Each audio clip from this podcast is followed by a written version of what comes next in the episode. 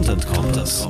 Content ist nicht alles, aber ohne Content ist alles nichts. Der Content Kompass mit Olaf Kopp, Gidon Wagner und Gästen. Content Kompass.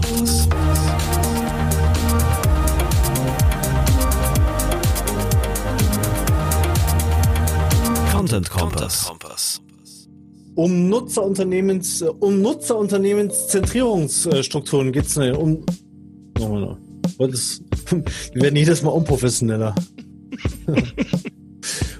um nutzerzentrierte Unternehmensstrukturen, ein Zungenbrecher, geht es bei dieser Ausgabe Content Kompass mit der Maike Petersen. Hallo Maike. Hallo. Willkommen beim Content Kompass. Und ich habe auf deiner Website einen Abschnitt gefunden, den würde ich gerne kurz vorlesen und äh, um dich vorzustellen. Ich glaube nämlich, dass ähm, der, der kommt von Herzen und der, der, der hat sich einfach schön gelesen. Äh, du schreibst auf deiner Seite, es ist meine Leidenschaft, Dinge zum Erfolg voranzutreiben. Wenn ich so etwas höre wie geht nicht oder viel Spaß, das versuchen wir seit Jahren umzusetzen, dann ist das wie eine Garantie dafür, dass ich eine halbe Stunde später zurück ins Büro komme mit der Nachricht, läuft. Als Querdenker und Never Give Up Mindset gibt es kein geht nicht. Genau, das, das ist so meine Haltung. Das bist geht du, oder? Ja. Geht nicht, geht nicht, ist, ist irgendwie mal bei mir, kommt nicht vor. Ja, dabei hast du ja mit heftigen Projekten zu tun, oder? Weil äh, Unternehmen umstrukturieren mal eben äh, und das äh, unter diesem Marketing-Gesichtspunkt ist ja, da hast du wahrscheinlich mit viel Widerstand zu kämpfen jeden Tag, oder? Oder wie ist dein Arbeitsalltag? Was, was beschreibt dich da am besten? Was machst du? Ja, also Widerstand grundsätzlich ja, aber der Punkt ist, ähm, ich werde von relativ weit oben reingeholt ins Unternehmen mit einem klaren Auftrag. Ohne das würde das nicht gehen, weil sonst würde ich sozusagen auch noch gegen oben Widerstand äh, leisten müssen und die noch überzeugen. Also die haben schon mal diesen ersten wichtigen Schritt gemacht, dass sie erkannt haben, irgendwas ist verbesserungsbedürftig und haben mich dann in dem Fall als Expertin hinzugeholt. Das ist so die Grundvoraussetzung. Natürlich okay. gibt es dann Widerstände. Ähm, wir reden hier über, in diesem Fall über Nutzerzentrierung, Kundenzentrierung. Also sozusagen, das gibt's halt vorher, gab es halt vorher nicht. Oder mhm. zu schwach ausgeprägt, zu schlecht umgesetzt, nicht äh, gelebt, sondern nur darüber gesprochen und so weiter und so fort. So diese typischen Dinge. Es fehlt dann Konsequenz, es fehlt dann Strukturierung und so weiter. Moment, wir haben einen, wir haben einen Gast, wir haben einen Gast vergessen. Aus, aus, aus, komm her. Komm her. Komm her. Nee, haben wir spannend, ob das so eine Pro-Nutzer-Stimme ist oder. Foxy Brown spezialisiert auf die Umstrukturierung von äh, äh Marketingagentur. Inhaber Willen. Mal sehen. Also es wäre es wär sehr spannend, wenn wir so im Untertitel so ähm, den O-Ton von Foxy dann noch drin hätten, was dann so sein Statement wäre. Foxy, nee, Foxy hat dich einfach nur begrüßt. Und du bist schön. ja, du bist ja auch Autor. Jetzt habe ich die Hände voll hier. Autor ja. von diesem äh, wunderbaren Buch hier. Ja. Äh, Rock Your Digital Business. Ich, mich würde kurz noch mal interessieren, was legitimiert dich, Geschäftsführer zu beraten? Meine freche also, Schnauze. Meine freche Schnauze und ehrlicherweise halt, lasst mich nicht aufhalten. Okay. Ähm, also ich bin ganz oft gefragt worden, was ich eigentlich mache. Und ähm, erstens ist das sehr schwer in gängigen Floskeln zu beschreiben, weil es gibt auch diese Berufsbeschreibung nicht. Und ganz oft kommen dann die, die mit mir sprechen, zu der Erkenntnis, eigentlich machst du ja Unternehmensberatung. Mhm. Ja, könnte man auch so nennen. Aber ich habe natürlich überhaupt nicht diese Ausbildung. Ich habe weder BWL studiert, noch war ich bei McKinsey. Also sozusagen mein, ähm, mein CV, der, der rechtfertigt das nicht, dass ich da einfach so stehe und sage, so Leute, ne, ich bin die Größte, ich weiß, wo es lang geht.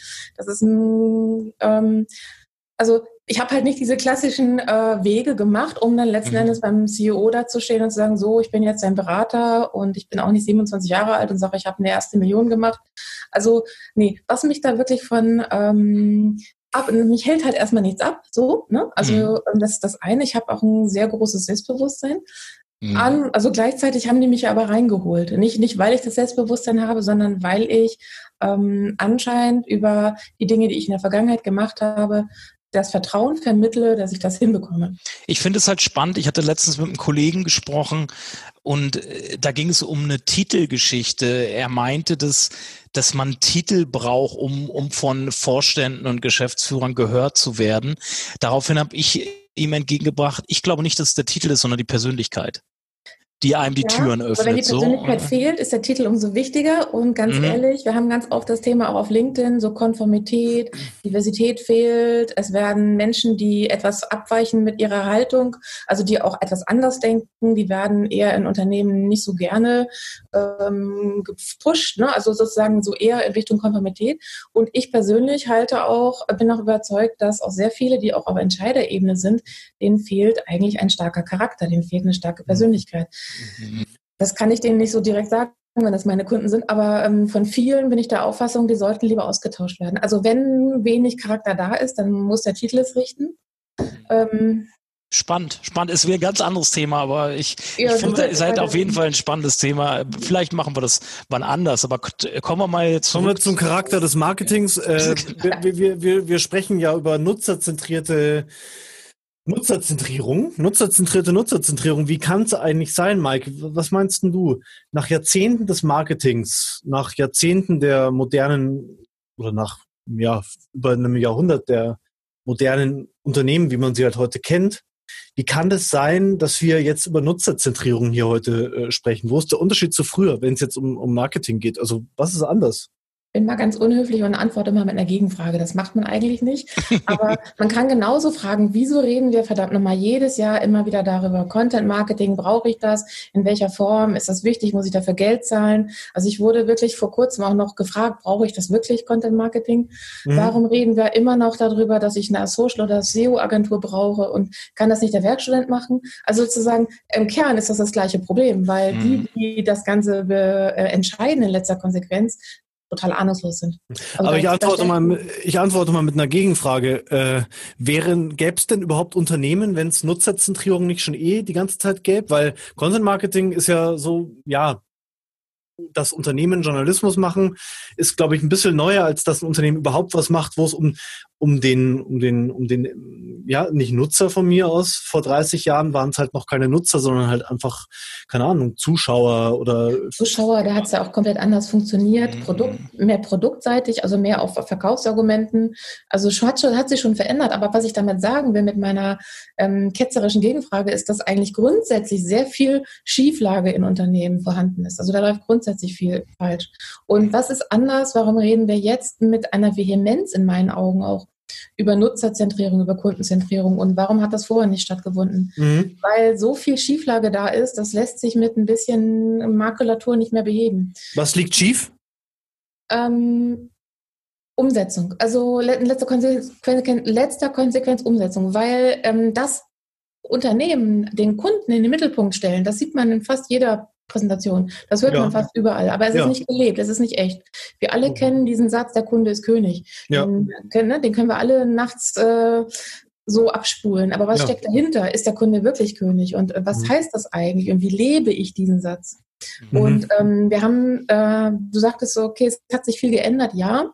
Es ist auch der, der Anteil an Service spielt eine immer größere Rolle und entscheidet heute auch darüber, ob ich ein begeisterter Kunde bin, ob ich gerne wiederkomme, ob ich anderen davon in einer Leichtigkeit erzähle. Also diese ähm, gefühlten Erlebnisse, die haben einen ganz anderen Stellenwert, als sie noch früher hatten. Früher war es Preis, ne? also da war mhm. das Produkt, habe ich, hat das geklappt? Ja, nein.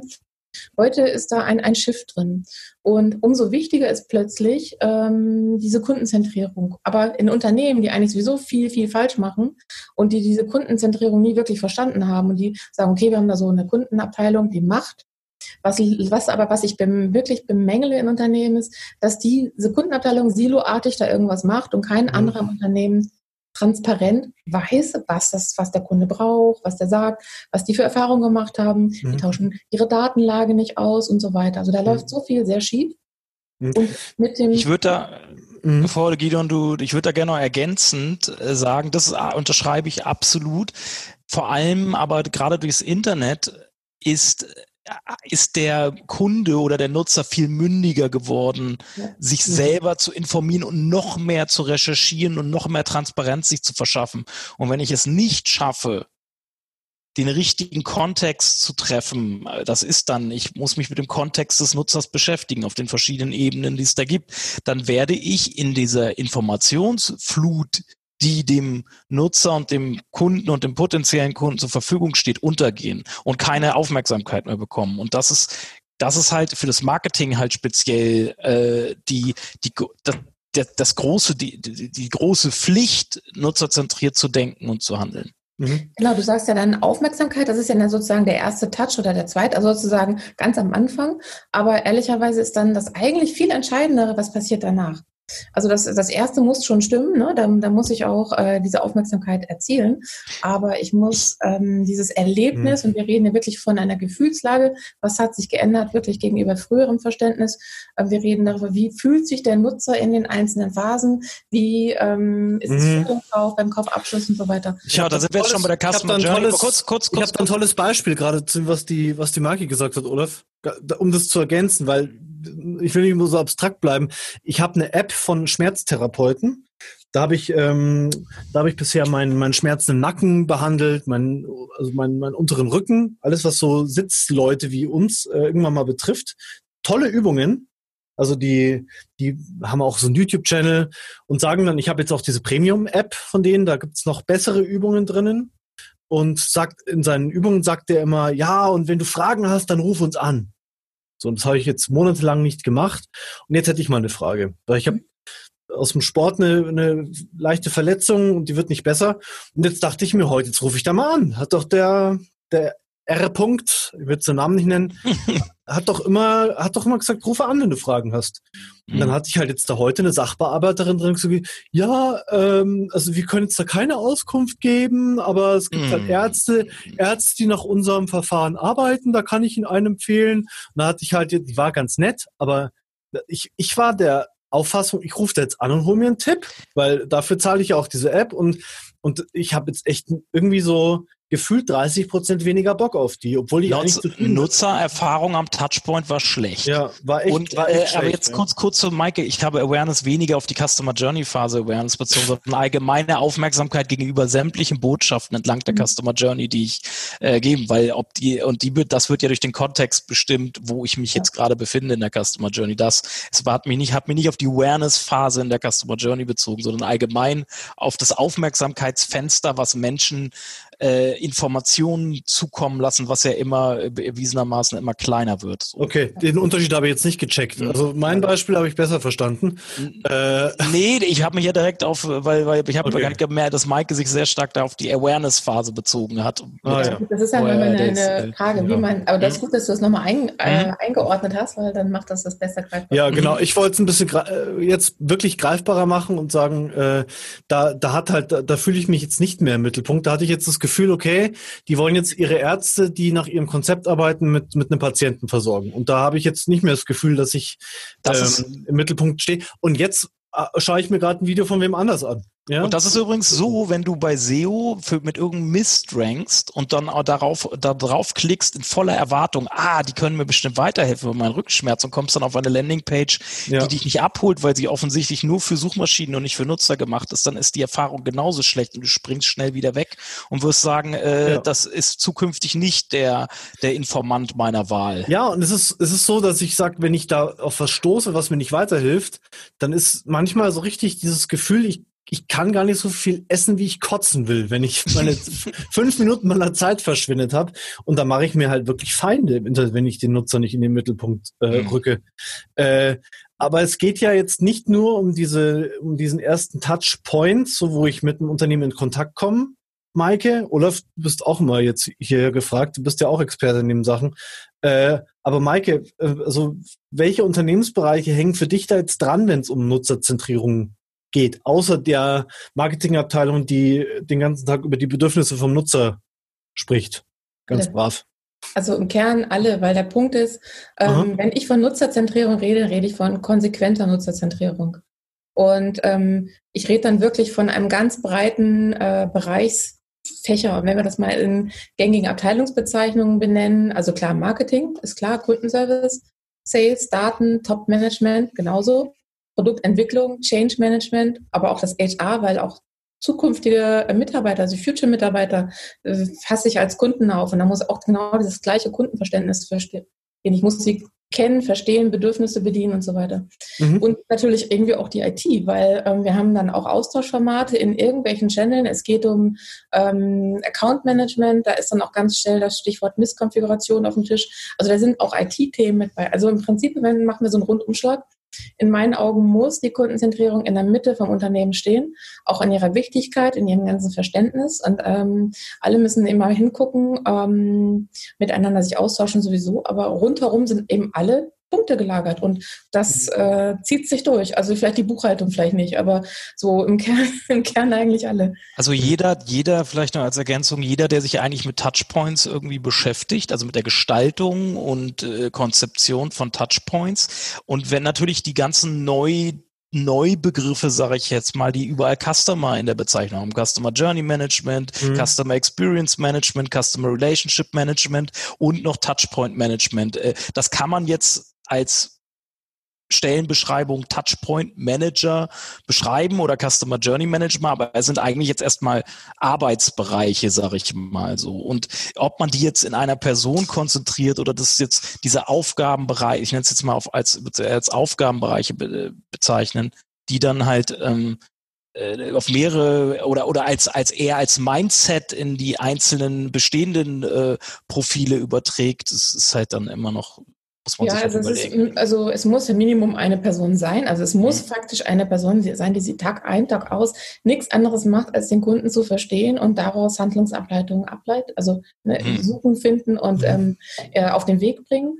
Ähm, ich denke, äh, vielleicht kriegt man die größte Schnittmenge vom Verständnis her, wenn man sagt Customer Touchpoint Manager oder Management wäre so diese Institution, wie viele Personen das letzten Endes auch immer sind. Und für mich gehört da auch unbedingt auch ein Data Scientist mit rein. Also einer, der die Kundendaten ähm, nicht nur beim Kundenservice, wie gesagt, über alle Bereiche hinweg auch mal zusammenhängend denkt, was momentan ja auch mh, hm, kaum stattfindet, ehrlicherweise. Mhm. Und aber wer immer die Hand hebt und sagt, Mensch, ne, hier habe ich was erkannt, hier müssen wir handeln. Aber euer Fazit ist, am Ende bringen die ganzen Touchpoint-Jongleure und Data, Big Data-Analysten nichts, wenn der Vertrieb sagt, es ist mir wurscht, was ihr erzählt, ich kenne meine Kunden eh gut und mache, was ich will. Also das ja, ganze Unternehmen ich, muss. Dann sag ich, äh, da ist die Tür, kannst du äh, einmal durchgehen und brauchst nicht wiederkommen. Mhm. Ja, also, Weil dieses Verständnis müssen wir einfach haben. Wir müssen das Verständnis haben, dass wir miteinander arbeiten und nicht als Einzelkämpfer. Ja. Und Vertrieb ist auch ein gutes Stichwort, weil ähm, die Entscheidung, dass jetzt zum Beispiel ein CRM kommt, so ein großes, mächtiges Wort, man irgendwie nur so, so ein Pillepalle gehabt, Excel, weiß der Geier, was Pipedrive. Plötzlich möchte man CRM, weil man das meint, das braucht man. Mhm. Die ist relativ schnell da. Dann hat man es auch eingeführt, man, man investiert auch Geld, dass dann so ein externer Partner kommt. Das funktioniert relativ schnell. Aber dann passiert Folgendes. Dann sind dann so diese äh, Fürsten, diese Account-Management-Fürsten, die auf Provisionsbasis eben auch ihre, ihre Arbeit so durchschleusen, nicht bereit, äh, Leute abzugeben, die aber ähm, schnell eine Antwort brauchen. Äh, ich hatte wirklich für ein Beispiel, dass der eine sagt, ja, ich bin in zwei Wochen halt wieder zurück dann läuten bei mir, dann laufe ich Alarm, laufe ich Sturm, ne? weil mhm. ähm, es hat sofort jemand diesen Kunden zu bedienen, egal, egal, ähm, ob das jetzt die äh, in der Hierarchie irgendwo ganz unten ist, völlig egal. Und ehrlicherweise war das die, die hatte ein Kundenherz, die hat gebrannt, die hat den Kunden du gut durchgebracht, die hat daraus ein Lied gemacht. Das war geil, ne? Aber mhm. ähm, es hilft halt nichts, diese ähm, Silo-Vorgehensweise, die Silo-Denke, ganz ehrlich, also ich bin heute mittlerweile so weit, lass sie sofort nach Hause gehen, das schadet nur, weil wir hm. kommen da nicht weiter. Das ist nicht mein Auf, das ist nicht mal ein Aufgabenbereich. Sag ich aber meine schon, weil ich bin von der Nein, nein. Sag, da ist die Tür. ja. Aber Silos ist ein gutes Stichwort. Ich habe jetzt im Vorfeld mitgekriegt, bei euch gibt es einen leichten Unterschied. Also bei, bei euch beiden jetzt, Olaf, Maike. Äh, Olaf habe ich jetzt so verstanden, vertritt eher die, die Ansicht und hat es bei sich hm. selbst auch gemacht. Ja. Lass mich mal kurz zu Ende ja, äh, ja, ja. führen, bevor. Ähm, dass Grüppchen im Unternehmen Inseln aufgelöst werden und sogar anders hingesetzt, verteilt werden. Also die Leute eine andere Sitzordnung am Ende. Und so, ich habe es so verstanden, Maike ist eher, du bist eher da, dass du sagst, wir schaffen so Formate, Meetings und so weiter, wo die einzelnen Abteilungen äh, sich vernetzen und austauschen. Habe ich das richtig verstanden? Ist da ein Nein. Unterschied? Nee. Also das schließt sich äh, nicht aus. Also äh, es ist hm. nicht so, dass man einerseits äh, gemeinsame Meetings braucht oder äh, neue Prozesse. Das ist nichts, was ähm, es gibt da kein Wunschkonzert. Es muss es ist beides notwendig. Und um mal ein Beispiel zu nennen, wir haben äh, bei Siegel ähm, ein komplett anderes Vorgehen eingeführt was letzten Endes auch darin gemündet ist, in der zweiten Phase, dass der Marketing-Sales-Handshake auch gelebt wurde. Mhm. Wir haben ihn in der ersten Phase durchdacht, aber noch nicht umgesetzt und der wurde dann noch umgesetzt. Und relativ früh, noch bevor wir das alles, also wir haben das sozusagen ein Roadmap auf ein Jahr geplant, ähm, agiles Arbeiten eingeführt, also sehr viele Dinge in sehr vielen Wochen und Monaten geplant. Aber relativ früh ähm, habe ich mir Leute aus dem Sales-Team geholt, und habe mir, habe damit sozusagen die Teams diffundiert. Ähm, wir haben in meinem ähm, Product ähm, Owner Team waren, äh, waren Sales mit drin, E-Commerce und Sales, was eigentlich klassischerweise sozusagen eine andere Abteilung wäre, andere Tür, anderes Zimmer. Die haben andere Datenablagen auf dem Server und so weiter. Die äh, sagen mal in der Kaffeekiste mal eben Hallo, aber mehr Austausch haben sie nicht. Also die habe ich relativ früh reingeholt und das ist ein absolutes Muss. Also mhm. ich rede nicht davon, dass es nur damit ausreicht, gemeinsame Meetings zu haben. Die braucht man trotzdem. Aber man muss im Prinzip ist es so orientiert nach, nach dem Aufgabenfall, sich die ran, ranholen, die für diesen Fall notwendig sind. Das gleiche haben wir auch bei Lampenwelt gemacht. Da haben wir wirklich auch bereichsübergreifend die Leute reingeholt in das sogenannte PNV-Meeting, P für Produkt, M für Marketing, V für Vertrieb. Heißt, dass natürlich auch noch andere Bereiche drin waren, aber das ist einfach erstmal ein, ein ganz neues Vorgehen. Und es geht nicht anders. Also es kann nicht sein, dass der Sales äh, First da so weiter Sales First ist ohne sich direkt zu kümmern, was mhm. eigentlich ein Marketing ist und ohne mal in die Kundenabteilung zu gehen und persönlich mit denen an Bord zu wechseln. Das funktioniert mhm. nicht. Olaf? Ergänzungen? Habe ich, hab ich das voll, voll falsch verstanden? Oder ihr ähm, sagt, äh, nee, es ist, es ist, mhm. äh, ähm, also ich spreche ja immer von wirklicher Unternehmensumstrukturierung, weil diese basierend auf Controlling und äh, Budgetverteilungsansätzen basierenden internen Strukturen, die irgendwann mal geschaffen wurden, weil man das Unternehmen dann vielleicht damit besser führen kann, äh, sind halt nicht nutzerzentriert so. Und das sage ich ja immer. Und die wir haben es in der Agentur dann ja vor drei, vier Jahren bei uns ja auch so gemacht, dass wir im Sinne der Nutzerzentrierung die Fachabteilung halt aufgelöst haben, weil dem Nutzer im Endeffekt egal ist, ob er über eine Suchmaschine auf uns trifft oder über, über welchen Touchpoint auch immer. Ja, es ist ein Touchpoint, in dem ist es egal, wer da hinter dem Touchpoint steht, ob das SEOs sind, ob das ähm, ob das irgendwie äh, Printleute sind oder PR-Leute, das ist dem erstmal wurscht oder da macht er sich mhm. gar keine Gedanken drüber. Ja. Und du kannst natürlich, und ich nehme halt äh, bei mir, und deshalb bin ich auf das Thema auch gekommen und habe Maike angesprochen, als äh, ob sie bei Bock hat, hier vorbeizukommen, weil ich halt am Rahmen unserer Customer Journey Management Workshops halt immer wieder mitkriege, dass vieles daran oft all, es alles eigentlich daran scheitert, dass die Strukturen nicht gegeben sind in diesen Workshops, die Leute alle zusammenkommen, aber nachher wieder in ihre Silos verschwinden und nachher keine ein erster Schritt wäre ja ein Format zu schaffen, der, also ein, ein, ein regelmäßiger Jour fix, der die Abteilung zusammenbringt, wo sie sich austauschen, wo sie gemeinsam an den Touchpoints arbeiten können. Aber diese, das mhm. wäre das, das Schlankere, also das ist ja, das ist das Schlankere, das Schlankere, die erste, der erste schlankere Schritt, bevor man überhaupt an die Unternehmensstrukturen rangeht, weil da geht's ja wirklich ans Eingemachte dann, ne? Mhm. wenn man Unternehmensstrukturen auflösen will, weil dann muss man halt auch alles drumherum anpassen, also Controlling, äh, äh, Budgetplanung, wie Budgets vergeben werden, da hängen ja ganz viele andere Sachen noch mit dran, dran irgendwie. Da braucht und das man eine ganze Menge Mut für als, und da, als genau. Schneider, um da überhaupt erstmal beizugehen, weil da muss man, ich sag mal, ähm, Kern steht nachher kein Stein mehr auf dem anderen. Und ja. wir wollen, und äh, oft ist es dann auch so, dass oft wir als wir jetzt nicht unbedingt immer den Zugang zu Vorständen und Geschäftsführungsebenen haben im Rahmen dieser Workshops und die müssen das aber natürlich backen, also den Rücken geben, äh, dass solche grundlegenden Strukturen halt geändert werden. Ne? Und mhm. dann wäre es schon mal schön, wenn dann wenigstens nach so einem Workshop dann so Formate geschaffen werden, die so kollaborative Formate, sage ich mal, oder kollaborativere, über so Tools kommen wir auch nochmal kollaborative Tools auch eingesetzt werden etc. Äh, was aber dann oft, oft ist es dann halt so, dass dann nicht Mut, was du gesagt hast, Maike, die Leute nicht mutig genug sind. Und das zeigt halt, wie, dass dieser Spruch Kunde ist König oft nur Luft ist. Ne? Mhm. Also ich hätte da noch ganz, ganz viel zu, zu ja. ergänzen und anzumerken zu dem, was du sagst. Aber ich glaube im Kern, ähm, es reicht definitiv nicht, nur ein Meetingformat zu eröffnen oder ein Kollaborationstool und dann einmal einen Workshop zu machen und dann wieder mhm. wegzugehen und zu hoffen, dass alles funktioniert. Also man mhm. braucht dauerhaft einen Umsetzer, Weil, einen äh, Treiber, ja, der gut. wirklich auf C-Level-Ebene, auch der hat auch Macht hat, also deswegen C-Level-Ebene, der muss ähm, Persönlichkeit haben, der muss eine starke Persönlichkeit haben und der muss dann nicht wieder aus dem Laden rausgehen, bis das erledigt ist. Ja. Und am Ende geht es doch auch um eine, so verstehe ich das. Also wenn ich ein großes Unternehmen, also mit vielen Mitarbeitern hätte, äh, dann würde es mir auch darum gehen, äh, dass die Leute an einem Strang ziehen von der hier, vom, vom Mindset her, wo wollen wir eigentlich hin mit diesem, wo wollen wir eigentlich hin im Unternehmen? Weil ich glaube, man kann so viele äh, Silos Unternehmen aufbrechen und Meetings veranstalten und Tools einführen, wie man will.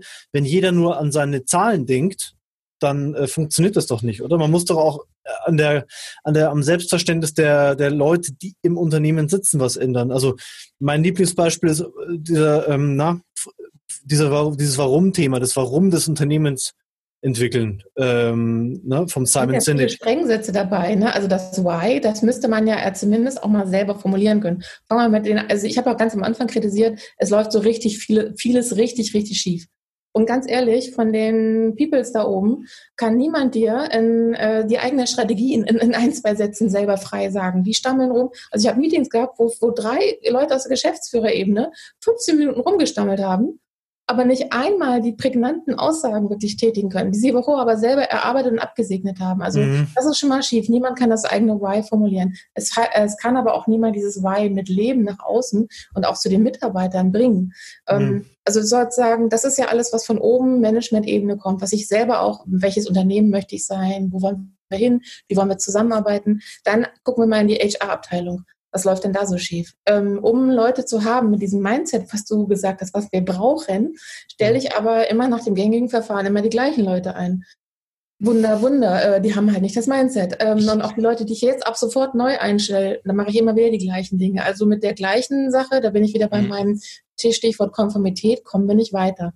Also da muss auch ganz, ganz viel passieren. Das kann aber nur passieren, wenn von oben es gewollt wird und vorgelebt wird und auch mhm. wirklich, ähm, ich sag mal, man, man wehrt sich immer so gegen dieses Top-Down-Vorgehen. Man versteht aber nicht dabei, dass bestimmte Dinge einfach Top-Down äh, klar, mit Klarheit kommuniziert werden müssen. Was möchte ich eigentlich? Aber ist, ist nicht das viel noch, noch größere Problem über denen, Maike, dass, ähm, dass es am Ende ja doch immer darum geht, dass wir möglichst viel Asche machen. Also das weiß ja jeder. So, äh, wir wollen möglichst viel Umsatz machen. Am Ende geht's ja auch. Also am Ende sagt dir das Finanzamt ja hier, bitte, das zahlt ihr mir jetzt, überweist ihr mir jetzt aufs Konto und die Bank sagt so, hier die die Raten bitte auch überweisen äh, für den, ja wie auch immer für ja, die. das sind Zwänge, ne?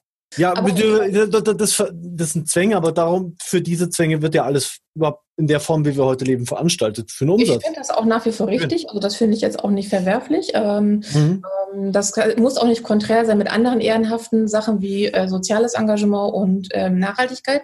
Also das, das ist ja ähm, das mhm. Grundprinzip des Unternehmens. Das ist auch nicht verkehrt. Aber wenn man sich mal anguckt, was da wirklich alles schiefläuft, diese Schieflage, und wenn man sagt, man würde nur ein wenig ändern und dann mache ich immer so Zahlenberechnungen und dann kommen da Umsatzsteigerungen raus. Okay, wenn wir jetzt mal alle äh, bestimmte Dinge sein lassen würden und was ändern, dann habe ich eine Verbesserung. Aber ich rede eigentlich über sehr, sehr, sehr viele Dinge, die ich verbessern kann. Und wenn ich mir dann angucke, was das in Umsatz heißen würde, wenn ich es ordentlich machen würde, dann sind wir doch gar nicht so weit auseinander. Natürlich habe ich von oben einen Druck das vernünftig wirtschaftlich zu machen. Aber dann mach es auch bitte vernünftig. Also im Endeffekt ist die Nutzerzentrierung ja auch nicht äh, kontra, äh, wenn der Kunde zufrieden, wenn ich wenn ich es hinkriege, Neukunden zu gewinnen, zufriedene Kunden zu behalten, zu binden, dann kommt das Geld von alleine und dann sind die wirtschaftlichen Ziele in der Regel. Natürlich muss man da auch immer die Kostenseite gerecht. Ich kann natürlich wahnsinnig viel Geld ausgeben, um alles super toll zu machen. Und da ist es eben auch wichtig, die Effizienz zu schaffen, dass man für sich nicht alle Touchpoints gleich mit dem gleichen Budget ausstattet, sondern für sich auch identifiziert, was sind aus Erfolgskritter, die erfolgskritischer Sicht die wichtigsten Touchpoints, wo die Nutzererfahrung, also die Customer Experience top sein muss, weil sie so erfolgskritisch sind, dass ich, dass ich auch da den Fokus mit meinem Budget drauflegen muss. Und du, es gibt kein Unternehmen der Welt, glaube ich, was an allen Touchpoints, was sie bedienen, was sie zurzeit bedienen, top sind. So, das gibt's nicht. Und also, sie werden, du wirst, aber, aber du musst halt da, wo du, wo es erfolgskritisch ist, da musst du on point sein. Ja. So wie das Beispiel, was du genannt hast. In dem Moment, wenn du stößt auf etwas, rufst an und du wirst und und und und äh, ja. in dem Moment kann dir keiner eine Antwort geben, beziehungsweise du wirst komisch behandelt oder ganz anders deine Erwartungen behandelt, weil du vorher eigentlich bisher so einen guten Eindruck hattest, dann ist das ein erfolgskritischer Touchpoint, weil du sagst selber, diese, diese eine Nutzererfahrung an diesem Touchpoint hat dich so negativ beeinflusst, dass, ja. dieser, das ist für eigentlich wäre das, ist das, wenn derjenige uns zuhört, dann weiß er jetzt, dieser Touchpoint ist erfolgskritisch ja. da muss ich dran arbeiten. Ja, ja. und, und das, das Dumme, das Dumme ist wirklich, ich zahle für diese Premium-App irgendwie 10 Euro im Monat oder 13, mhm. ja. Ähm, jetzt rufe ich da an und dann sagt mir jemand, ja, da, da musst du hier den Therapeuten bei dir in München anrufen. Dann rufe ich den an und sagt, ja, kommen Sie vorbei, bringen Sie 200 Euro mit. Was? Äh, ich, ich bin doch ich bin doch jetzt nicht, äh, ich stehe doch nicht Schlange in einem, bei einem Arzt. Ich habe hier diese App. Ich würde für die App auch 50 Euro im Monat ausgeben. Würde ich machen. Ich würde ich würde für die App 50 Euro im Monat ausgeben, wenn ich dann am Telefon die Hilfe krieg, ähm, die ich in der App nicht bekommen habe. Ich würde auch von mir aus je nachdem, wie viel Schmerzen, ich mache ja, ich mache einen recht körperintensiven Sport, würde ich auch 100 Euro im Monat für die App ausgeben. Nicht, aber so, ich will dann mein Bedürfnis erfüllt haben. Ich wollte eine Übung haben. Mhm. Und ähm, das ist halt, das, also äh, ich glaube, ab, ab, ab irgendeinem Punkt denken die Leute dann ähm, so an den Umsatz und dann geht halt immer dieser Spirit verloren. So, wenn ich, immer wenn ich an diesen Umsatz denke, ah, jetzt können wir hier das, dann geht der, der ganze, die ganze Liebe aus dem Produkt verloren, habe ich mal das Gefühl.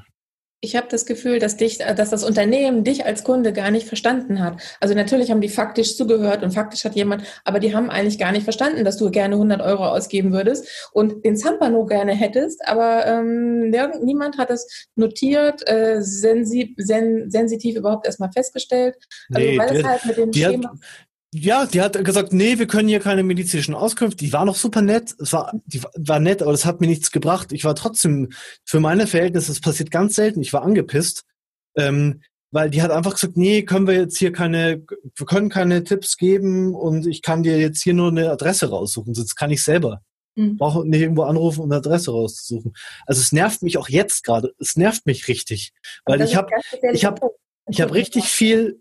Wie bitte? Das ist ein ganz gefährlicher Punkt für ein Unternehmen, ja. wenn Kunden genervt sind. Ja, und das ich, ist negativ. Vor allem, da gab es auch richtig viel Fallhöhe, weil bisher, ich habe die allen, ich habe einmal pro Woche habe ich die Leuten empfohlen. Und jetzt denke ich mir, ich war, da war so eine hohe Fallhöhe. Ich war mega zufrieden. Jetzt bin ich gerade mega unzufrieden. Und das hat eine krasse Fallhöhe. Es ist eigentlich nicht, äh, nicht, nicht gerecht. Aber es ist, ich, ich fühle die, die Frustration trotzdem. So. Aber wir haben ja am Anfang ganz kurz darüber geredet, was ist denn eigentlich früher anders gewesen und dass es jetzt viel mehr ähm, hm. auf die Gefühle der Kunden ankommt. Das ist ein super Beispiel, was du jetzt erzählst. Ja. Eigentlich ist das eine, wenn du das sozusagen von bisher warst du zufrieden, ist der Punkt, über den du jetzt genervt bist, doch relativ mhm. nichtig. Aber trotzdem hm, überstrahlt der alles äh, andere dermaßen. Genau, das ist und nicht das rational. Geändert auch. Das ja. ist auch, glaube ich, eine komplett andere Erwartungshaltung von den Kunden. Ähm, natürlich durch die Vergleichbarkeit, aber eben auch, und das ist meine Haltung, weil man ab und zu auch schon mal echt tolle Erlebnisse hatte, zwar manchmal nur punktuell, aber davon will man ehrlicherweise gar nicht wieder zurück. Also wenn ja. ich einmal so ein tolles Erlebnis hatte, bin ich nicht bereit, dann nochmal drei Schritte zurückzugehen. Ja, das ist so wie, wie früher habe ich mich drüber gefreut, wenn ich mit meinem gelben Philips-Handy 160 Zeichen SMS verschicken konnte. Jetzt bin ich tierisch schlecht drauf, wenn mein Handy mal nicht diesen, diesen Eye, diese, diese Gesichtsscan hinkriegt gekriegt und ich muss da einen Code eingeben, um dann eine Sprachnachricht aufzuzeichnen, ja. Das ist völlig unverhältnismäßig. Aber trotzdem bin ich halt einfach nur ein Mensch und der ist halt genervt und er weiß nicht warum. Und ich glaube, mit diesem Problem müssen die Unternehmen da halt äh, umgehen, ja, mit diesen Sensibelchen, äh, die, die wir halt sind. Ähm, und dafür muss man dann auch mehr hingucken. Also wir haben ja vorhin darüber geredet, mhm. welche Personen oder Institutionen müssen es machen. Also ich muss auch mehr Ressourcen reinstecken, mehr Energie reinstecken, um mhm. die Kunden zu verstehen und zu bedienen. Ja. Und deswegen brauche ich in letzter Konsequenz wirklich ein komplett anderes Vorgehen. Ja. Was sind jetzt die Aufgaben von einem Marketer im Sinne der Nutzerzentrierung, Maike, die wichtigsten? Also für mich ist das Marketing, so wie ich das verstehe, das moderne Marketing eben nicht mehr agierend rein in einer, in einem Silo, in einem Bereich, sondern für mich ist das Marketing, hat das Marketing eine bereichsübergreifende, eine unternehmensweite Rolle, weil im Marketing das größte Digitalverständnis vorliegt, in der Regel. Im Marketing, dass die größte Bereitschaft ist, neue Tools auszuprobieren und kollaborativ hat man da schon eher schon Erfahrungen mitgemacht. Also all diese Punkte, über die wir geredet haben, auch dass, ähm, dass ich über Webseiten und Customer Experience und ähm, Conversion und Landingpage Optimierung und so weiter, also das, dass der den Ansatz des Kundenverstehens, den kann ich am besten im Marketing bedienen. Mhm. Und meine ähm, Haltung ist, dass eben die Aufgabe des Marketings eigentlich dieses übergreifende ähm, Bündeln ist. Also ich sehe auch vielleicht diesen sogenannten Customer äh, Touchpoint Manager, der, der wäre vielleicht im Marketing angesiedelt, weil ich möchte nicht noch ein weiteres Fass aufmachen. Das wäre da vielleicht am sinnvollsten gebündelt, weil es da schon sehr viele Kompetenzen gibt, die dahin gehen. Und deswegen wäre das auch die Aufgabe des Marketings, eben, ähm, ich habe von das Stichwort PMV genannt, also die alle an den Tisch zu holen, ähm, diese ähm, Revolte anzustoßen und zu sagen, wir brauchen es aber und wir können es auch mit Zahlen belegen. Mhm. Ähm, wenn man so einen rein, rein, ganz einfachen Forecast macht und sagt, okay, ähm, was unsere veränderte Vorgehensweise bringen würde, dann hat man natürlich auch auf der Geschäftsführerebene, auch auf der Vorstandebene andere ähm, Möglichkeiten gehört, zu, sich zu verschaffen und aber entsprechend dazu. Aber ich sehe wirklich da das Marketing auch als treibende Funktion zukünftig. In, selbst dieser Handshake Marketing Sales, der wird meistens, so habe ich das erlebt, vom Marketing aus forciert, weil im Sales ist man da noch eher so ein bisschen ähm, bedeckt. Also das ist schon eine ganz treibende Rolle und ich sehe es einfach auch wirklich zukünftig als noch größere Schlüsselrolle. Da, mhm. digitale Produktentwicklung gehört auch mit da rein. Also das ist im Prinzip wieder dieser Fächer über alle Bereiche mhm. rüber. Mhm. Olaf, hat sich bei euch so das Selbstbild, seitdem ihr so auf der Customer Journey reitet, hat sich das geändert, das Selbstbild von euch als oder von dir als Marketer? Na gut, ich habe auch vor dem, äh, also ich lebe ja etwas vor, ne, als Vorgesetzter, als Führungskraft, ne, und ich war immer schon, ich, wir hatten äh, 2014 noch, bevor wir dieses Customer Journey Thema so fokussiert haben, äh, ne, haben wir ja mit einem Ge Unternehmensberater im Unternehmen gehabt, der uns zur Geschäftsführung, wo ich damals noch war, interviewt hat, also die ah. Mitarbeiter und uns und wie wir wahrgenommen werden. Und da hieß es bei mir, ich äh, hieß es, ich wäre super kundenorientiert, so. Das ist ja nichts an Kundenorientierung, Kundenzentrierung, Kundenorientierung. Also ich denke immer, mhm versuche ich, den Kunden zufriedenzustellen. Mhm. Das ist mhm. an, an mit allem, was ich tue, ja. mit allem Kontakt, in, an allen Kontaktpunkten, die ich mit dem habe. Und dass diesen ja. Anspruch, dieses Mindset, wenn du das vorlebst, das, und das ist ja, was Maike auch gesagt hat, das muss von oben vorgelebt werden. Wenn du das selber nicht, wenn du zum Beispiel in den internen Meetings, das sieht man, das, ich habe selber erlebt, äh, als ich Angestellter war, wenn die Vorgesetzten von dem blöden Kunden sprechen, die den Scheiß auch noch kaufen, dann äh, äh, weißt du, wo der, dass das weit weg ist von Nutzerorientierung oder mhm. Kundenorientierung mhm. oder Kundenzentrierung. Ne? Das sagt ja eigentlich dieses, dieses, ich finde so ein trockenes Wort, Nutzerzentrierung heißt ja eigentlich nur, oder nicht eigentlich, es das heißt ja nur, mich mehr und mehr und mehr und mehr auf meine Kunden konzentrieren als Menschen, als äh, Bedürfnis, mhm. Bedürfnisinseln, vernetzte Bedürfnisse, ja, äh, so wie, wie heute am Telefon, wenn die am Telefon mir gesagt hätte, ja, Herr Wagner, was hätten Sie sich denn gewünscht? Und ich, ich würde sagen, ja, ich hätte mir ein paar Premium-Übungen übers Telefon vermittelt gewünscht. Von mir aus, von einem Experten, der dann sagt, wenn die Übung nicht reicht, dann kommst du zu mir. Das, da, da, dann würde ich gerne. Und so, das ist heute noch immer die Art und Weise, wie, wie ich verkaufe. Ich, mhm. ich gebe dem Kunden Informationen, helfe ihm erstmal weiter und dann gebe ich ihm, lasse ich ihm die Tür offen. Wenn du wiederkommen willst, du kannst jetzt erstmal weitergehen mit dem Wissen, was ich dir jetzt gegeben habe. Wenn du wiederkommst, wenn dir das weiterhilft, dann kannst du versuchen, da den Weg weiterzugehen. Mhm. Aber du bist herzlich willkommen, ich kann dir dabei auch helfen. So. Ja. Und, ja. Und nicht, äh, und nicht meine Hauptintention, ich will dir jetzt was verkaufen, sondern meine Hauptintention ist erstmal, ich will dir helfen. Mhm. Ob ich das nun gegen Geld tue oder ich dir nur erstmal auf Sprünge helfe und du merkst dann irgendwann, dass das Ganze kompliziert wird oder hast keine Zeit dafür und kommst dann wieder oder willst es dann wirklich selber machen, das ist erstmal zweitrangig. Mhm. So, ne? kann sich daraus ja auch ein komplett neuer Case ergeben. So wie du sagst, mhm. du wärst auch bereit für mehr Leistung ja. zu zahlen. Das heißt ja. auch. Ähm, zehnfache, zehnfache Zahlen, wenn ich das kriege, was ich dafür will. Dann hm. könnte sich ja auch ein komplett neues Geschäftsmodell daraus ja. ergeben. Also hm. warum nicht? Das schießt sich hier aus. Also das natürlich muss das wirtschaftlich sein. Das war nochmal, ja. davon noch nochmal dein Ansatz, Olaf. Also das ist ganz wichtig. Ne? Mhm. Ja. Geht nicht anders. Äh, ich habe gehört, du hast einen Kunden, dem ein Licht aufgegangen ist, der auch aus der Lichtbranche kommt. Äh, die Lampenwelt Siegel heißen die, gell? Nee, äh, Lampenwelt. Mhm. Äh, die heißen nur. Ein anderes Unternehmen. Ah, Oh je, also, vermischt. Europas größter hm. Anbieter für Leuchten und Lampen im Online-Business. Ah, okay, alles klar. Ah, okay. Äh, das habe ich zusammengebracht. Ich habe das Komma sorry, übersehen. Sorry, Siegel. sorry, Siegel. Wir wollten euch nicht in die Lampenwelt schieben. Siegel macht auch tolle Produkte, aber Lampenwelt. Was macht Siegel? Lamp Siegel?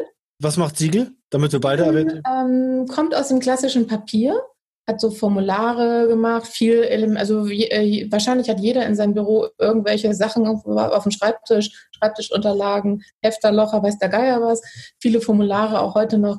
Also kommt aus dem klassischen so Papier und hat. Ich so ein Powerball hier, so zum Unterarm trainieren, aber das ist nicht von Siegel. Ich glaube nicht. Mhm. Aber das mittlerweile auch verbreitet ist, sind so Glassboards und eben darüber hinaus äh, modernere ähm, New Work äh, Elemente, die man im Arbeiten im Raum braucht, Akustik, mhm und jetzt auch noch weitere moderne Sachen. Also hat sich komplett gewandelt von diesem ehemals reinen Papier hin zu einem, äh, wandelt sich gerade sozusagen zu einem New Work ähm, mhm. Anbieter, der die Menschen versteht. Welcher von beiden, ich würde jetzt gerne ein paar Beispiele hören, was da passiert ist, aber welcher von beiden war die härtere Nuss? Wir müssen uns für einen entscheiden. Härtere Nuss, worauf bezogen? Also. Was war das härtere Projekt, wo du gesagt hast, pff, oder, oder flutschten die beide einfach so? Ähm, so das Flutschen tut nichts, ne? weil ähm, wenn man, wenn es flutschen würde, müsste ich ja nicht kommen, dann könnten sie es alleine. Ähm, ich würde mal sagen, also Lampenwelt war einfach ein geiles Erlebnis und ich hätte gerne das nächste Lampenwelt-Erlebnis. Das mhm. war klasse aus vielen Gründen, weil auch da einfach von ganz oben sehr ein großes Digitalverständnis da ist. Mhm sehr viel richtig gemacht wird. Das ist ein geiles Unternehmen an sich. Bei Siegel ist auch ein tolles Unternehmen.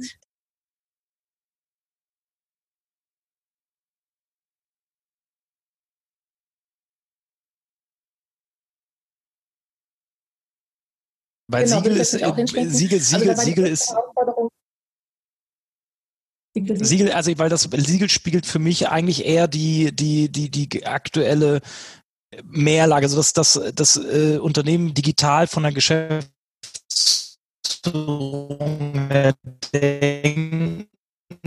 ist eher Wichtig ist, aus meiner Sicht ist Siegel noch sehr, sehr weit am Anfang und hatte sozusagen Kindergartenphase von Digitalerlebnis.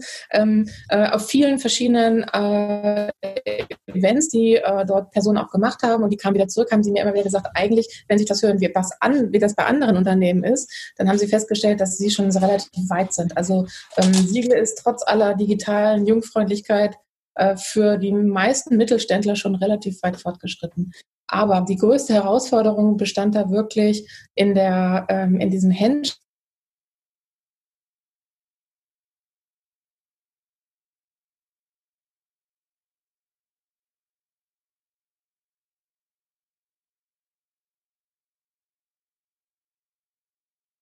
Neuzeit und ähm, alle Sachen, die wir da gemacht haben, da war wirklich, glaube ich, die größte Herausforderung, den, ähm, den Sales-Anschluss zu ermöglichen. Also ich bin ja ähm, jetzt äh, ein Jahr dort tätig gewesen. Ich kann nicht, ich will auch gar nicht auf meine Fahne schreiben, dass ich das äh, alleine durchgeführt habe, aber ich denke, ich habe da wichtige Impulse äh, gesetzt, damit dann unermüdlich weiter an diesem Marketing-Sales-Handshake gearbeitet wird. Was waren denn, kannst du äh, konkret sagen, Leute, was waren so, was, was, mir, was waren so die ersten? Bei mir hat gerade jemand das Internet kurz gelöscht. Ah, okay. Seht, hört und seht ihr mich wieder? Ja, ja. Okay, weil ich sehe euch nur so ruckelig. Äh, ich hoffe, das ist jetzt in der Aufnahme nicht äh, verschützt gegangen. Machen wir so mal. Äh, ich, was, was, was, ich, ich würde gerne sagen. Nee, nee, die, was waren so die, die Milestones, die du gegangen bist mit denen?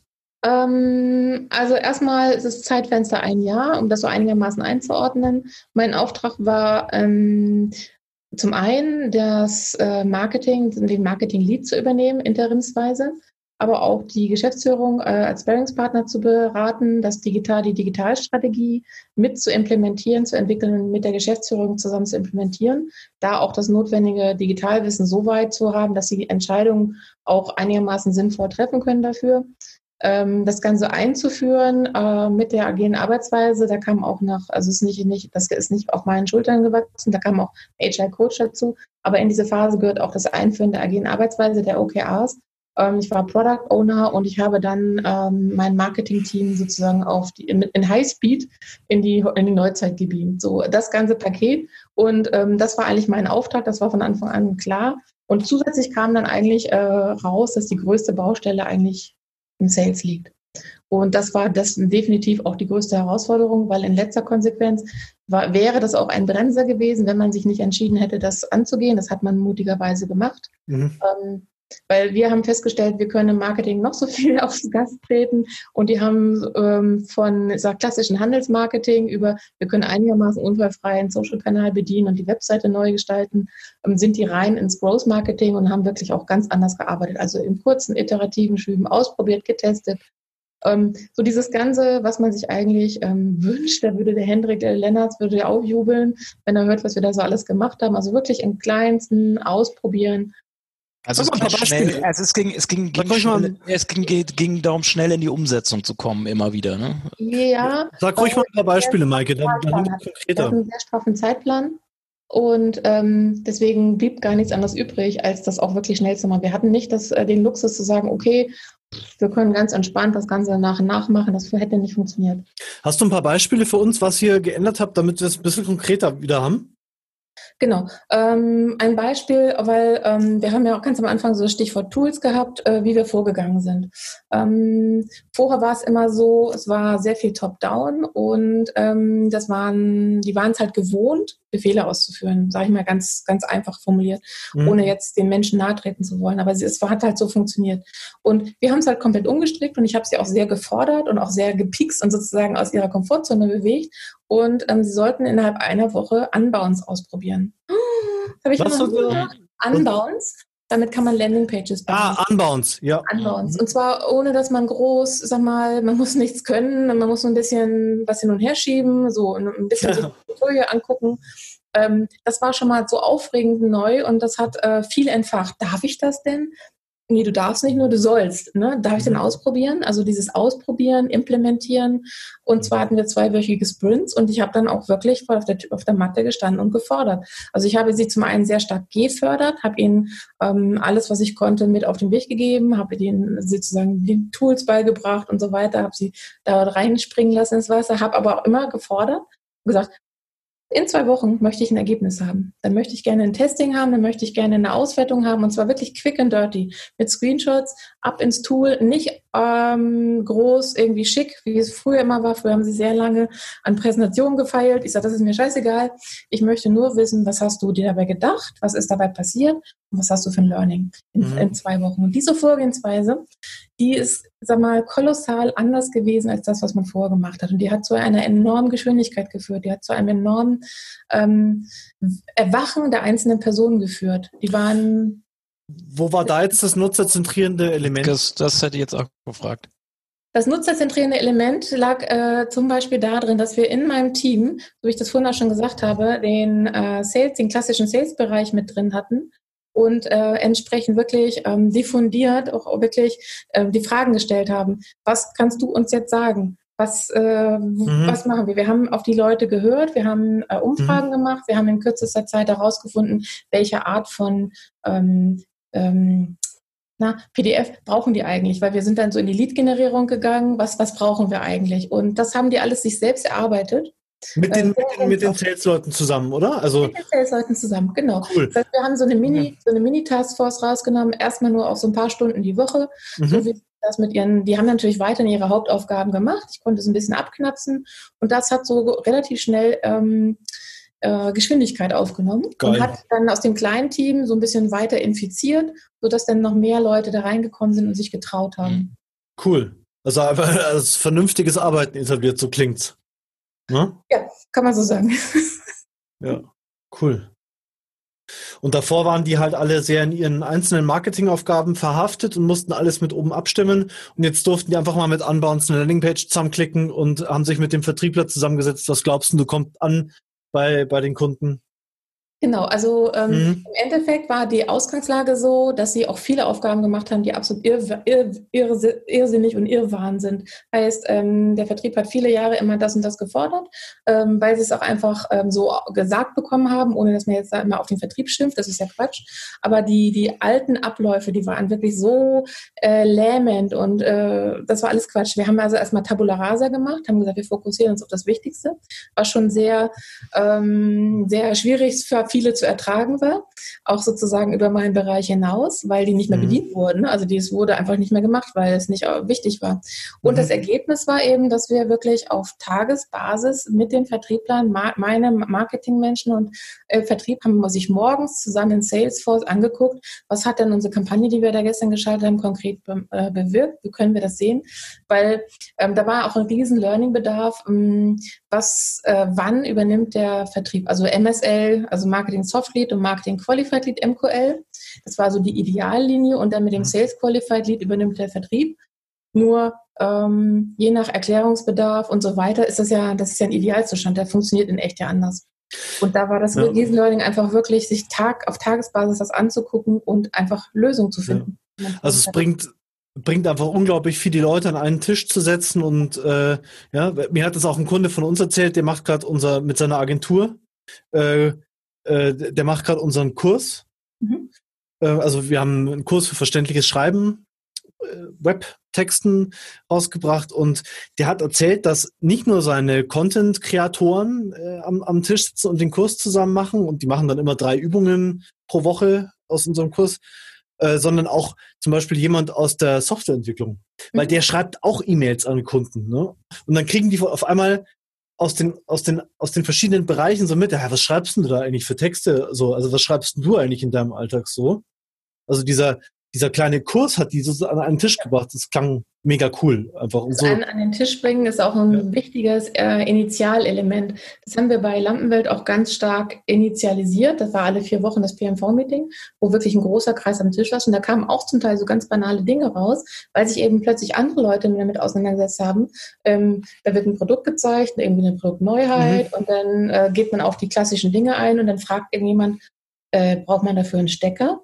Ja, na klar braucht man dafür einen Stecker. Warum steht denn das da nicht? Und warum zeigst du mir nicht ein Bild vom Stecker und warum steht er nicht irgendwie in den Bullets? Mhm. Ähm, also für, für doofe Laien oder, also mhm. da kamen plötzlich ganz andere Bedürfnisse raus. Und das war sehr cool, weil wir das auch toolseitig unterstützt haben. Wir haben da Airtable eingeführt und dadurch war absolute Transparenz. Ähm, das heißt, jeder war nicht nur ähm, te technisch in der Lage, das zu füttern, sondern auch in der Verpflichtung zu füttern. Was ist kurz, was ist Airtable?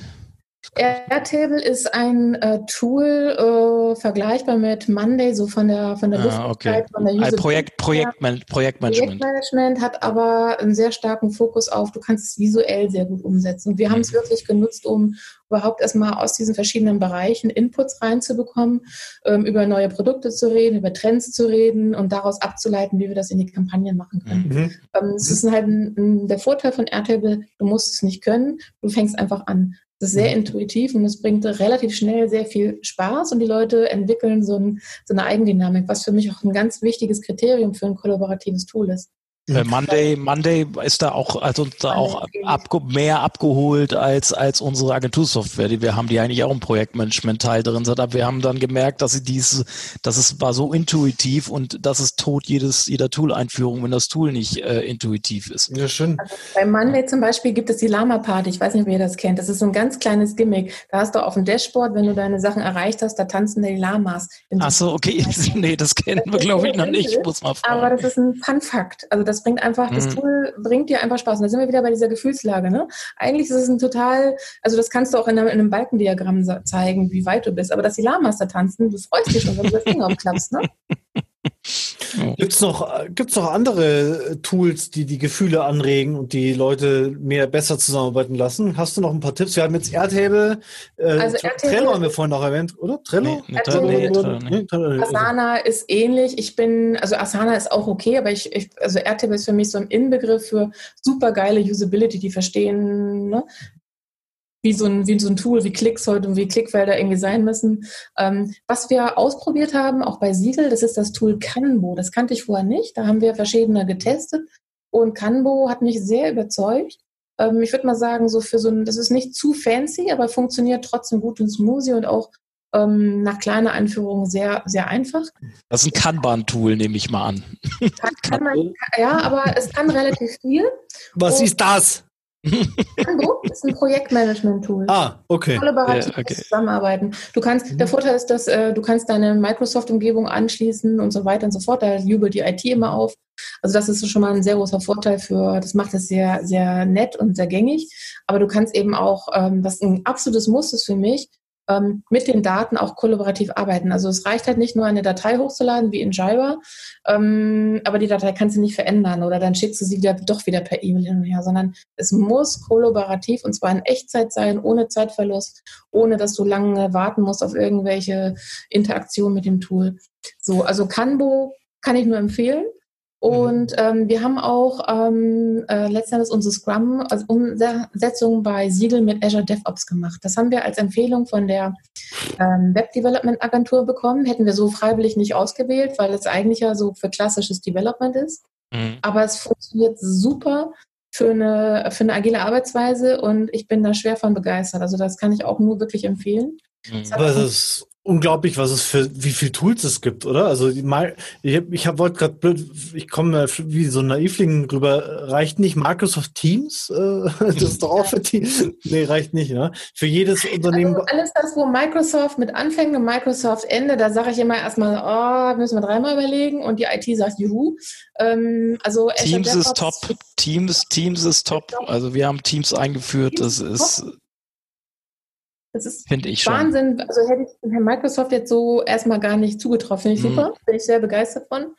Ähm, aber es reicht halt nicht. Also um mal ein Beispiel zu nennen, wir hatten äh, mit Slack wirklich sehr, sehr gut kommuniziert, weil schnell, weil einfach Hemm, niedrige Hemmschwelle. Wir haben da alle reingeholt über die Bereiche. Und dann hieß es von der IT, nutzt doch jetzt Teams. Das hat doch auch einen Chat. Ja, es hat auch einen Chat, aber es ist in keiner Weise vergleichbar. Oder WhatsApp es bremst sozusagen einen wieder aus. Und deswegen ist es nicht nur eine Frage von, kann es das ja oder nein, es ist viel mehr und es ist ähm, das Handling. Und was absolut ich als Tool nochmal nennen muss, das ist Lucidchart. Ähm, My, Miro oder Miro, ich weiß nicht. Äh, nutzen wir für unsere nutzen wir für unsere interaktiven Workshops. Genau, kennen, kennen die meisten. Lucidchart mhm. ist äh, vergleichbar in meinen Augen sogar noch besser und das ist das Tool, mhm. das ich jeden Tag nutze, bei jedem Kunden einführe. Mhm und was wirklich ein hammermäßig ist und ich kann ohne Lucidchart gar nicht mehr arbeiten. Wir müssen mal eine Sendung nur zu Tools machen, habe ich das Gefühl. Das ist ja oder oder macht das Sinn oder kann man das gar nicht pauschalisieren, Maike, welches Tool das richtig ist? Gibt es für jeden für jeden deiner Kunden eine Handvoll Tools, wo du sagst, die kommen in Frage und die schauen wir uns an oder gibt es das eine Tool, wo du sagst, das empfehle ich eigentlich jedem Kunden für die Zusammenarbeit? Also Lucidchart empfehle ich wirklich jeden, weil. Ähm, Lucidchart, okay, da geht es um Mindmaps oder? Mindmaps strukturieren, visualisieren. Also ähm, ein Beispiel, ähm, ich lasse es nicht mehr zu, dass man äh, Meetings nur labert, sondern man muss es abbilden, worüber mhm. man gerade redet. Cool. Ähm, ich habe oft so Gesprächsverläufe im Kopf, so Bäume. Okay, wir haben jetzt über das Thema geredet, dann kam das, daraus hat sich das ergeben. Machst du das so? Ich habe das manchmal im Kopf. Wir müssen jetzt wieder mal hochspringen. Wir haben uns jetzt in dieser Verästelung verloren hier. Genau, aber alle haben was anderes im Kopf, obwohl du ja. das redest. Und du redest da manchmal eine Stunde, also völlige Zeitverschwendung. Alle mhm. gehen nach Hause und niemand, also ein Minimum ist, du gehst aus dem Meeting raus und bekommst entweder nachher das zugeschickt nochmal, worauf man sich geeinigt hat, und zwar visuell unterstützt oder am besten halt mhm. gleich machen. Und dafür ist Lucid Chart Gold wert. Ich mache damit auch Website-Strukturen, Inhaltsarchitektur, Bäume, Content-Strukturen, mhm. strukturelle Mockups. Das, das machen wir mit MindJet, nur um das mal einzubauen. MindJet. also da gibt es sicherlich, deine Frage war ja auch, gibt es sozusagen so ein globales Toolset? Ist, ja. Das ist Quatsch, ich bin gegen ähm, okay. Meinung, das hilft halt selten. Mhm. Okay, jeder kommt mit anderen Tools zurecht. Äh, ich glaube, wir können noch Stunden weiterreden, oder? Wir, ich hau jetzt die Bremse rein, oder? Oder haben wir, haben wir was Wichtiges vergessen? Noch äh, zur Rolle der Marketer im nutzerzentrierten Unternehmen? Gibt es was, was dir noch auf dem Herzen liegt, was wir hier anpieksen können? Weil wir können eh nur anpieksen heute, habe ich das Gefühl. Vielleicht noch einen Zipfel, der wäre mir ganz wichtig. Und zwar hattet ihr mir am Anfang damit auf den Weg gegeben, die Frage, wie gelingt der Change zum nutzerzentrierten Marketing? Mhm. Ich bin der ganz festen Auffassung, es gelingt nur mit einem Querdenker, Umsetzer, Treiber, der wirklich Digitalverständnis pur hat und der sich von ganz weit oben durchboxt im ganzen Unternehmen. Also ohne den geht es nicht. Da habe ich ein super, da habe ich super Beiträge zu geschrieben. Ja, die habe ich auch ganz oft immer wieder empfohlen. Im Premium-Bereich oder gibt es hier so? Nein, die sind äh, frei, die sind frei. Die habe ich irgendwann in, in habe ich zuerst bei Xing veröffentlicht, so habe ich ja jetzt alle, alle in den Blog auch überzogen, ist, rübergezogen. Das ist einmal das Schnittstellenthema und einmal das äh, Bremsen in der Digitalisierung, dieses Showstopper-Thema. Ja, das Problem ist aber bei diesen Schnittstellen, Schnittstellen haben wir schon öfters drüber, drüber geredet, Olaf, ne? Du nennst es Querdenker. Ähm, Finde ich auch sehr interessant, Maike. Diese Leute, die überall so ein bisschen eine Ahnung haben und mitreden können und wissen, wenn es um Conversion-Optimierung geht, da frage ich da an. Ne? So, so, so verstehe ich das. Oder wenn es um. ein recht großes Grundverständnis haben. Also ja, Sie müssen gerne ja. wissen, worüber Sie reden, weil ja. ähm, das, da muss ein großes Grundverständnis da sein. Also man kann auch T-Shape-Marketer sagen, völlig wurscht. Da gibt es ja zigtausend Varianten, aber es muss ein gewisses. Star, Star-Shape-Market gewisses Durchsetzungsvermögen und Dickerfähigkeit und Starrsinn und weißt du, also alles, was eigentlich negativ besetzt ist, mhm. aber das brauchst du da halt. Okay, also jemand wie du, Michael. Ja, genau. Oder wie Olaf. Keine Ungerechtigkeiten stehen lassen.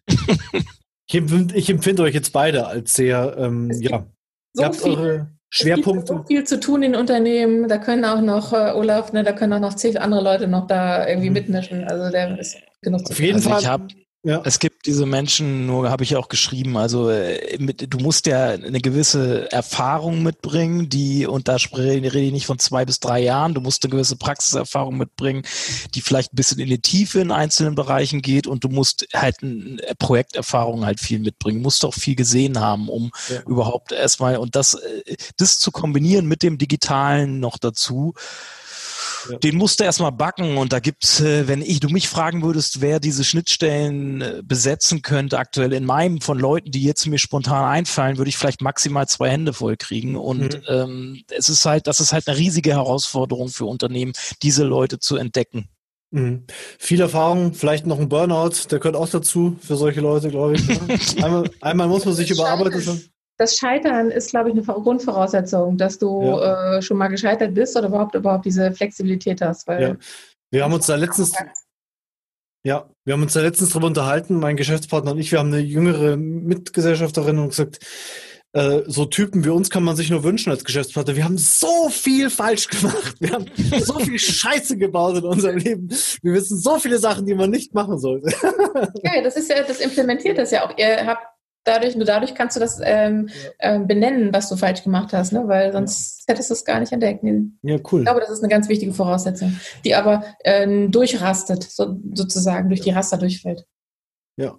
Ich glaube, wir haben was richtig gemacht, Olaf. Wir haben die Maike eingeladen heute. Es war eine super Sendung. Und danke für deine Zeit, Maike. Gerne. Danke, hat Spaß gemacht. Ja, vielleicht sehen wir uns ja mal wieder an der Stelle. In, glaub, in, dem, Sinne, in, den, in dem Sinne, euch allen da draußen viel Spaß auf dem Weg zur Nutzerzentrierung. Und folgt uns bei YouTube, Daumen hoch und äh, Spotify, überall, wo wir sind. Überall. iTunes. Bis zum nächsten Mal. Tschüss. Gute Nacht. Tschüss. Content Kompass. Content ist nicht alles, aber ohne Content ist alles nichts. Der Content Kompass mit Olaf Kopp, Gidon Wagner und Gästen. Content Kompass.